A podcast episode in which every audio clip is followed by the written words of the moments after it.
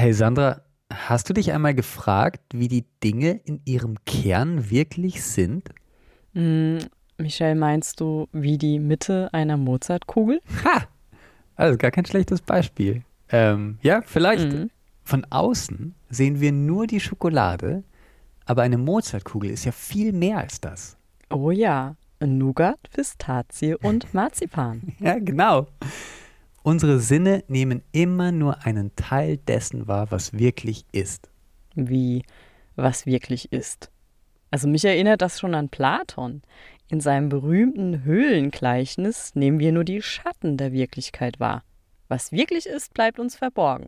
Ich glaube ja nicht an so eine strikte Trennung zwischen Idee und Wirklichkeit. Und damit sind wir schon mitten in unserer heutigen Folge. Du würdest dich übrigens prächtig mit unserem heutigen Autor verstehen. Mhm. Ich darf ihn vorstellen. Physiker Ulf Danielsen fragt nach der wahren Beschaffenheit der Welt. Wir präsentieren heute sein aktuelles Buch Die Welt an sich und wie wir sie begreifen können. Die Wissenschaftsbücher des Jahres Besprochen von Sandra Fleck, und Michel Mehle. Naturwissenschaft, Technik, Medizin, Biologie Geistes-, Sozial-, Kulturwissenschaften. und Junior Wissensbücher. Wir präsentieren euch Unser Best of Wissenschaft. Die Physik hat ans Licht gebracht, wie die Welt, die uns umgibt, aus mikroskopisch kleinen Bestandteilen zusammengesetzt ist. Während das Weltall eine Geschichte hat, die bis zum Anfang vor fast 14 Milliarden Jahren zurückreicht.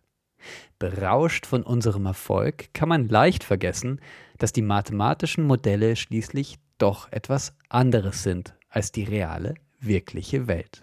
Zitat Ende. Also, da hat sich dein Autor ja etwas vorgenommen. Die reale, wirkliche Welt.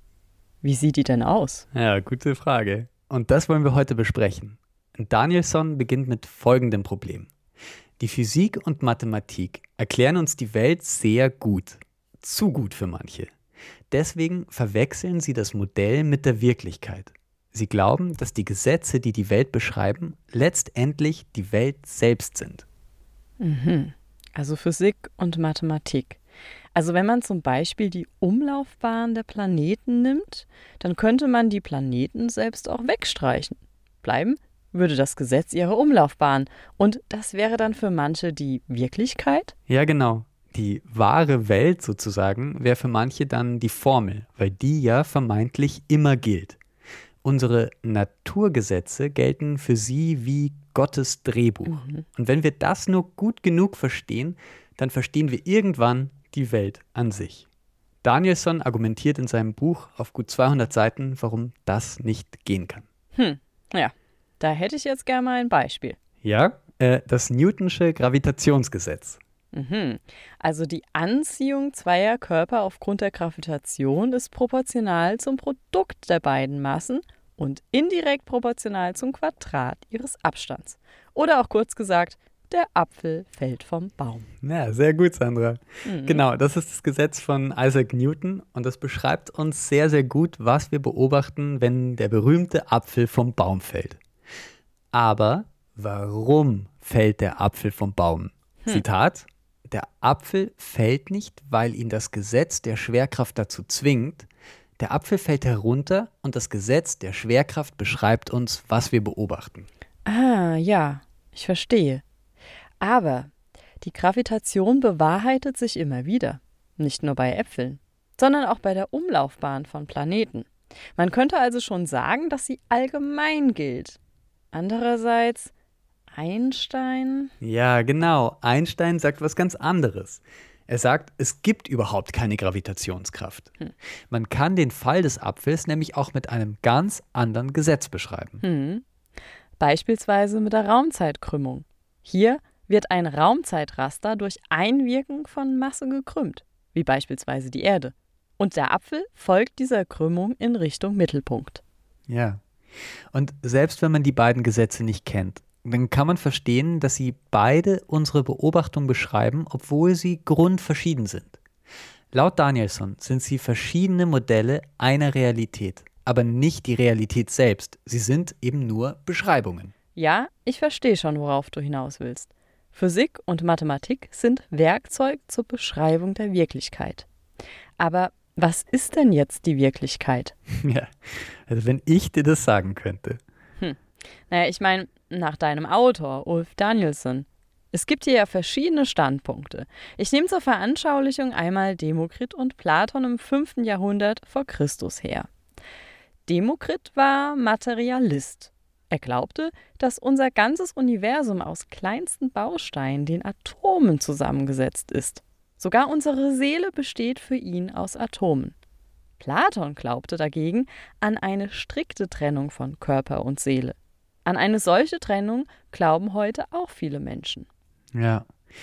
Ulf Danielsson ist eher bei Demokrit, so viel kann ich schon sagen. Mhm. Also er glaubt nicht, dass es eine Seele gibt, die unabhängig von unserer materiellen Welt existiert.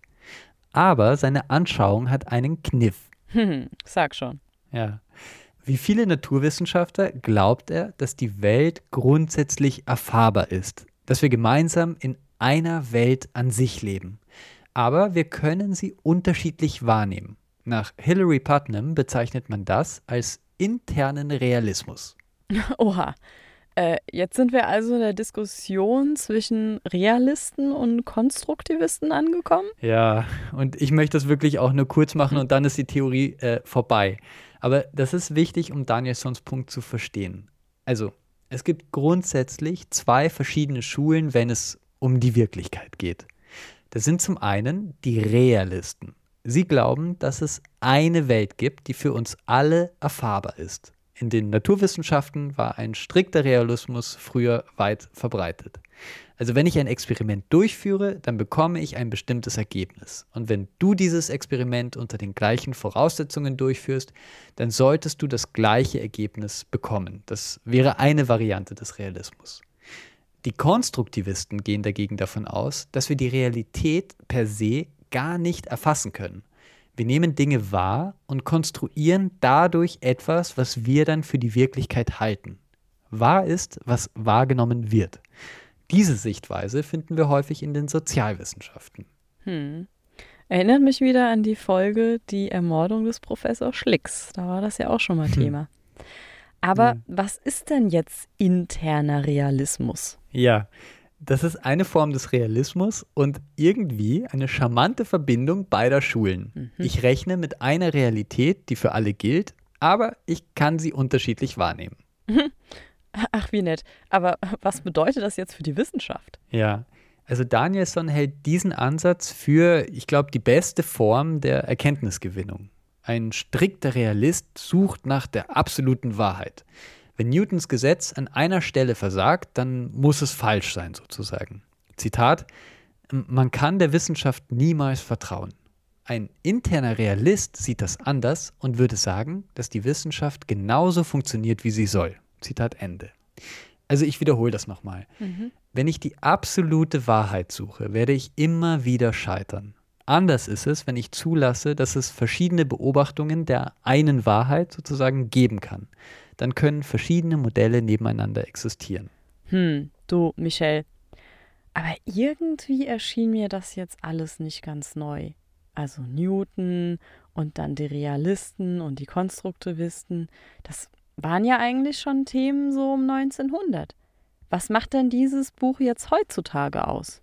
Ja, Okay, also es ist natürlich ein Punkt, dass man, das ist natürlich eine alte philosophische Frage, die da teilweise besprochen wird. Quasi, gibt es eine erfahrbare Welt für uns alle oder konstruieren wir die Welt? Also das sind ja keine, das ist ja keine ganz neue Diskussion. Die gibt es natürlich schon sehr, sehr lange. Aber was ich interessant fand, nämlich für jemanden, die oder der Wissenschaft eben betreibt mit ähm, ja, einem doch recht real, realistischem Konzept, nämlich äh, es gibt diese eine Welt, die ist erfahrbar, ich kann äh, wissenschaftliche Ergebnisse haben, ähm, die dann für alle gelten. So hat sich Danielson ja selbst beschrieben und so beschreibt er ja auch einige seiner Kollegen, ähm, dass das nicht so sein muss und dass quasi ähm, die Wissenschaft ein Werkzeug ist, die, wenn man sie so sieht, quasi es gibt eine Welt für alle erfahrbar, alle wissenschaftlichen Ergebnisse, die sind quasi immer wieder, unter, wenn man es unter den gleichen Voraussetzungen wiederholt, dann bekommt man immer wieder dasselbe Ergebnis. Das ist gut, um quasi einen gewissen Ausschnitt zu beschreiben Aber er sagt, wenn man ähm, zum Beispiel die Möglichkeit zulässt, dass jetzt eher als interner Realist, ähm, dass man die Welt unterschiedlich, wirklich grundsätzlich unterschiedlich wahrnehmen kann, dass sich dann, ich sag mal, der Horizont öffnet, ja, oder dass dann neue wissenschaftliche Erkenntnisse möglich sind. Und das ist für manche echt, mhm. echt ein neuer Gedanke und äh, auch ein interessanter Gedanke, finde ich. Mhm. Ja. Also wie die Welt in Wirklichkeit ist, wissen wir damit jetzt noch nicht, aber wir werden es heute wohl auch nicht mehr erklären können. nee, sicher nicht. Gut, aber wer sich einer Wahrheit annähern möchte, kann sich ja äh, die Welt an sich und wie wir sie begreifen können, zu Gemüte führen. Erschienen bei Klett Cotta und kostet 25 Euro bzw. 25,70 Euro in Österreich. Mhm. Und muss ich das Buch nach der Folge jetzt überhaupt noch lesen? Ja, ähm, auch wenn man alles verstanden hat, sozusagen. Ähm, aber Danielson führt das natürlich noch viel genauer aus als ich. Ähm, er argumentiert seine Theorie eigentlich fast nur anhand naturwissenschaftlicher Erkenntnisse. Das liest man auch nicht so oft, das fand ich auch ganz äh, spannend. Und ja, also nachdem er sein zentrales Argument dargelegt hat, geht er auch noch auf einige, ich finde, ein bisschen so zeitgenössische Fragen ein, die ich manchmal so mitbekomme, dass sich äh, CEOs von internationalen Technologieunternehmen das gerade stellen. So leben wir in einer Simulation? Gibt es einen freien Willen? Ist das Bewusstsein eine Illusion? Wer sich da noch für eine Antwort interessiert, kann auch in das Buch schauen. Danielson hat da wirklich einige Antworten parat aus seiner Sicht. Mhm. Ja. Ja, das klingt, klingt alles sehr, sehr komplex. Ähm, ja. Wie hat dir das Buch denn jetzt eigentlich gefallen? Ja, es hat mir äh, gut gefallen. Also, ich bin nicht so vertraut mit der Philosophie und musste mich daher schon reinarbeiten. Ähm, das ist kein Buch, das zumindest ich unbeschwert in der U-Bahn lese, wenn ich mich mit den mhm. philosophischen mhm. Grundgedanken nicht auskenne. Und also Danielson will schon verstanden werden, aber ich würde es eher Fortgeschrittenen empfehlen und denjenigen, die ähm, bereit sind, ein paar Klimmzüge zu machen, sozusagen mit ihrem Gehirn. ja. ja. das denke ich mir, denke ich mir. Also mir, mir hat's, mich hat es jetzt auch gefordert, sozusagen. Ja. Genau, ja. ja, alles klar. Du, vielen Dank, Michelle. Ähm, dann ist ja schon einmal gut, dass wir heute über ein paar Basics gesprochen haben. Vielleicht vereinfacht ja. das dann die Lektüre, ja. Ja ich hoffe, das haben, oder ihr seid gut mitgekommen. Ähm, schreibt uns gern, falls das irgendwie anders war oder wenn ihr noch Fragen habt. Hm. Ich möchte mich äh, auf jeden Fall bedanken an der Stelle bei ähm, der Philosophin und politischen Theoretikerin Valerie Scheibenflug, mit der ich im Vorfeld über zentrale Argumente in Danielsons Buch diskutieren durfte. Hm. Vielen Dank dafür. Ja, sehr cool, sehr cool. Immer wieder gut. ähm, mit anderen nochmal den Austausch zu suchen. Ja, wir hören uns dann wieder in zwei Wochen. Ähm, da geht es um sowas ähnliches wie wir tun, nämlich äh, um Kritik. Hm. In dem Fall um Kritik von Musikern, also Rezensionen. Ah. Und der Autor nennt das Verrisse. Was es damit auf sich hat und ob Brahms wirklich so toll war, wie alle glauben, oder ob das auch auf andere zutrifft, ja, das hört ihr dann in zwei Wochen.